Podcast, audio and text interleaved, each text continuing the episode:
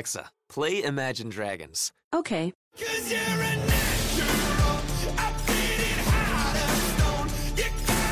With Amazon Music, a voice is all you need. Get access to over 50 million songs. Download the Amazon Music app today.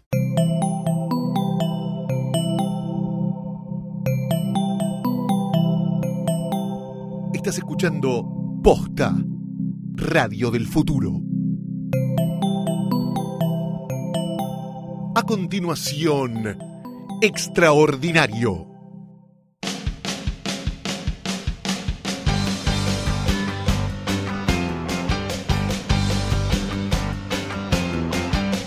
Soy Luciano Banchero y esto es Extraordinario. Entrevistas a personas que hacen cosas fuera de lo común. Hablamos con el director uruguayo Fede Álvarez.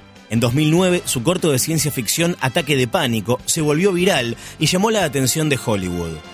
Después de romperla con su primer largometraje, la remake de la película Evil Dead, nos cuenta todo sobre su nueva obra No Respires, desde esta semana en los cines argentinos. Este episodio de Extraordinario está presentado por Fundación Telefónica. Continúa la muestra Play de Game Recargado, un recorrido por los 40 años de historia de los videojuegos, desde el Atari hasta los nuevos dispositivos de realidad virtual. Anotate en fundaciontelefónica.com.ar. Quédate a escuchar Extraordinario. Aló, Luciano. Hola Fede, ¿cómo estás? ¿Cómo andás? Muy bien, ya sé que no, no tenemos mucho tiempo, pero te quería felicitar primero por la película, la vi, no, no solamente me gustó mucho, sino que me, me sorprendió, me pareció diferente, así que eh, más allá del elogio, creo que sirve como puente para mi primera pregunta, que es, eh, sé que te gusta mucho el, el, género, que te gusta mucho el, terror, el suspenso. Quiero saber cómo te, cómo, cómo lo ves hoy al, al género y si fue deliberada esta, esta búsqueda de hacer una película diferente. Sí, o sea, segunda pregunta te digo, deliberado seguro que es, o sea, es, eh, siempre intentamos hacer cosas que no sigan la, la tendencia, ¿no? O sea, es, no es tan difícil pararse un segundo y mirar cuáles son todas las películas que salieron y, y ver qué tienen en común y encontrar cuál es la tendencia. Entonces, una vez que, se ve eso, creo que hay que hacer el esfuerzo siempre de, de intentar ser diferente y hacer algo que, sea más irreverente o, que simplemente desafíe las convenciones. Porque si hubiera, digo, a veces si tenés un éxito con algo que, que, simplemente sigue la misma línea de lo que está todo el mundo, no por ahí no se disfruta tanto y por ahí no, agrega tanto al cine, ¿no? Entonces está bueno cuando haces algo que, que es diferente e igual le, le, le encuentra una audiencia grande pero um, y seguramente y seguro que es deliberado. Ahora el tema de cómo veo el cine, yo creo que lo bueno diría yo que en este momento hay hay como una generación de directores de mi generación que que quieren hacer buenas películas a toda costa, ¿viste? Que creen que se puede hacer cosas de calidad en el mundo del terror, porque el mundo del terror siempre ha sido como un poco la, oveja negra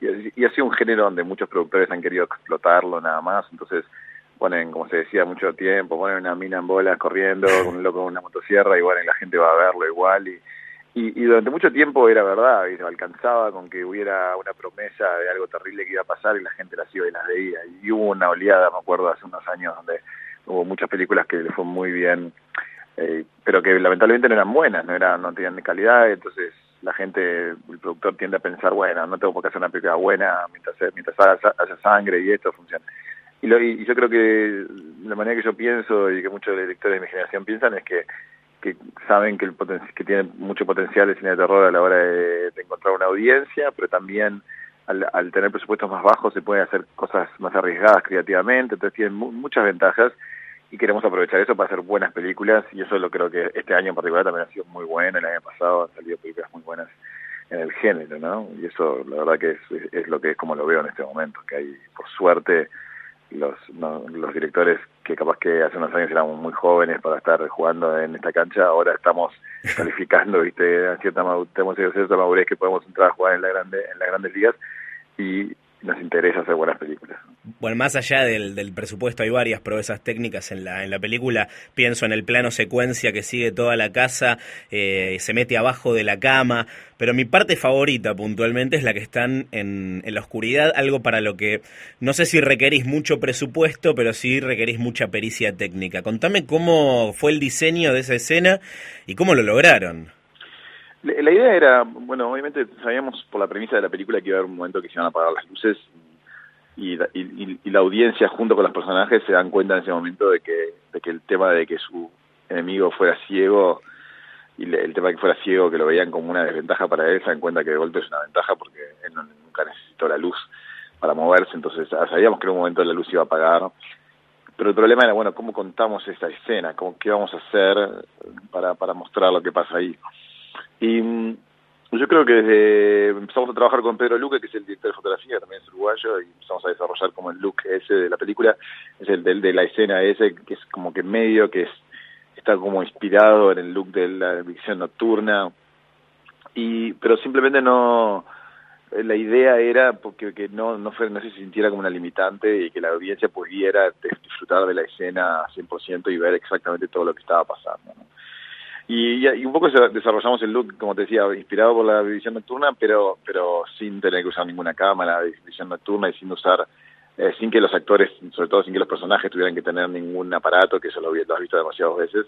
Entonces pensamos que la audiencia estaba pronta para, para disfrutar del, del nuevo estilo, el nuevo look que creamos para la película para mostrar la oscuridad también yo creo que está bueno para agregar una herramienta al cine, nunca es fácil, ¿no? Agregar un recurso a, las técnicas del cine que ya tienen tantos años, no es fácil y la verdad que me, pone muy contento haber agregado un, una, nada, un estilo más a, la, gramática del cine y que, no me traería que futuros directores lo usen porque la verdad que la película es muy efectivo y, nadie en ningún momento se lo cuestionó en la audiencia que lo que están viendo es la oscuridad y funciona muy bien y la verdad que eso es, no, es un orgullo poder hacer algo que funciona y tomando tanto riesgo, ¿no?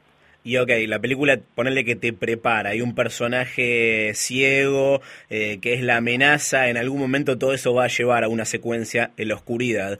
Pero más allá de la premisa, hay un momento puntual que te sorprende, y acá no, no vamos a caer en el spoiler, vamos a hacer de cuenta que todos sabemos de qué momento estamos hablando en el que se da vuelta la película y que es puntualmente diferente y que es, y que es raro, pero al mismo tiempo es fundamental para, para la trama.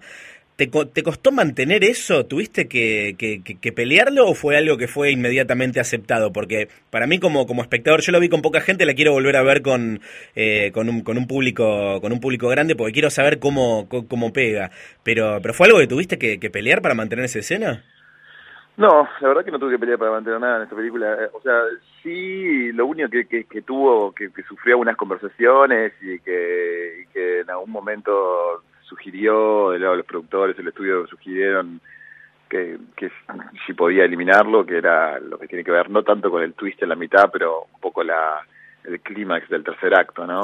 cuando uno entiende qué es lo que qué es lo que el, el personaje ciego realmente quiere. Y ahí, eso sí, porque fue lo más choqueante y lo más polémico que la película tiene, pero para mí yo quiero que la película genere eso, yo quiero que sea choqueante y de hecho, si en un momento 20 personas se levantan y se van, eh, no me pone triste, me pone contento, siento que, que estoy siendo, que la película está retomando riesgos y está siendo polarizadora, porque sé que si, si 20 se van, la audiencia que se queda se enamora de la película, eso, eso es lo que pasa generalmente con esas escenas es un momento que divide y hace que gente no quiera ver la primera más, y, y, pero la gente, pero hace que otras personas se, enamoren profundamente de la película justamente porque tomó sus riesgos. Tal cual. Y yo prefiero justamente eso, prefiero tener que se queden los que son fans y que se queden los que realmente disfruten y los que no están para eso, bueno, no es para ellos la película. Pero me gusta, me gusta generalmente ser, viste, empujar los límites así. Lo hicimos en Nivel Dead con el gore y con la violencia gráfica, y acá lo hicimos con un poco más con el tabú y con también con jugar contra las expectativas de lo que la audiencia quiere a veces. Pero generalmente siempre estoy contento con esas decisiones, y pero sí, te recomiendo que la veas con una audiencia grande porque al menos yo la vi una vez ya con una audiencia grande y siempre es genial verles las caras y las reacciones de la gente y cómo todo el cine reacciona brutalmente a esos momentos. Hablando de, Evil Dead, eh, bueno, arrancaste en Hollywood con, con, la reboot que era como estaban todos mirando a ver eh, si, si, iba a estar a la, a la, altura y te fue bien, era algo que, que, que, tenías todas en contra y que te salió perfecto y esta segunda película es ya una idea original. Quiero saber cómo fue el momento en el que te decidiste y dijiste, bueno, es esto, esta es la idea para, para mi próxima película. Mira, estábamos. Eh, eh, lo, que pasa es que uno nunca toma un momento y dice, esto va a ser mi próxima película. Lo que uno hace es, se decide escribir ciertas historias, ¿no? Escribe, escribís un guion y lo que sí haces en un momento mirás para atrás y dices, bueno, a ver, una vez que sobre todo cuando terminaste el guion decís, quiero hacer esta película, no. Y me acuerdo que cuando terminamos y lo leímos y se lo mandamos a unos amigos que leyeran, era como bastante unánime que la gente decía, vos tenés que hacer esta película, está buenísimo este guion, te engancha y para mí tiene que funcionar a ese nivel primario, ¿viste? no, no me gusta tener un guion que no funciona en el guion y que después tengo que intentar sacarlo adelante en el rodaje, tiene que ser algo que, su, que la historia, que si fuera una novela, te engancha a leerla. Y, así funcionó, me acuerdo que lo mandamos a unos amigos ahí, todo el mundo que nos contestaba, nos contestaba que le parecía que estaba bonito y te da como confianza, decir, bueno, está, de repente esta es la que tenemos que hacer y, le para adelante. Pero yo creo que al fin, que al fin de cuentas la decisión igual estaba más basada en el hecho de que Evil Dead había encontrado una audiencia, ¿viste? Cuando fuimos a fuimos a a un Comic Con a promocionar el, el Blu-ray en un momento y, nos dimos cuenta en ese Comic Con de que había fans, ¿viste? De que había gente que tenía tatuajes con la cara de Jane Levy, ¿viste? De, Mia en Evil Dead y que había tipo, realmente había gente que le había impactado la película y, claro, queríamos hacer algo que, que esa gente pudiera ir a ver. Entonces, queríamos hacer algo que, que, que respondiera ¿viste? que fuera también para ellos, pero que expandiera una audiencia mayor de lo que era la audiencia de Evil Dead que era más nicho, ¿viste? La audiencia de la hicimos para los fans del gore clásico clase B y la hicimos para ellos, ¿no? Después fue mucho más gente a verla de lo que planeábamos, pero originalmente estaba, la intención era hacerla para ellos. Pero esta, esta queríamos expandir un poco la audiencia a más gente. Fede, te hago la última porque quiero saber qué es lo que viene. Venís de, dos películas muy hardcore.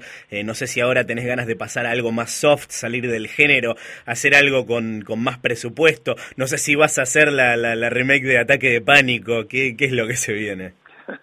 No sé si, mira, todavía no sabemos. Honestamente, todavía no hay un proyecto en particular que, que ya sepamos que estamos haciendo pero pero sí yo creo que no necesariamente terror pero es un poco la palabra que usaste ese, el elemento hardcore siempre me parece que tiene que estar ahí. Me gusta porque una comedia puede ser hardcore no, es una comedia pero pero un drama puede ser hardcore. Hay, hay, algo ahí en eso de que realmente te la juegues y empujes los límites de alguna escena o algún tema que me parece que es importante hacerlo. Entonces vamos a ver cuál es la película y obviamente mientras sea una película que, que, que permita ese lenguaje y permita tomar riesgos a ese nivel eh, es lo que voy a hacer. Gracias, Fede, por, por tu tiempo. Quiero que sepas que te vi en el diario Sos el inmigrante ilegal, ¿eh? Sé que querés ser M. Night Shyamalan. Muy bien, muchas gracias. No, no, mucha gente lo ve. creo que lo visto. Un abrazo. Me pregunta si estoy en la película, yo digo que sí, pero sí. digo dónde y se mueren Gracias, Fede. Vale, muchas gracias. Chau, chau, chau. Escucha todos los episodios de Extraordinario y todas las series de Posta en posta.fm. Si querés llevarlos en tu teléfono, podés bajar la app de Posta en posta.fm barra iPhone y posta.fm barra Android o suscribirte en itunes.com barra posta. Soy Luciano Banchero y esto es Extraordinario.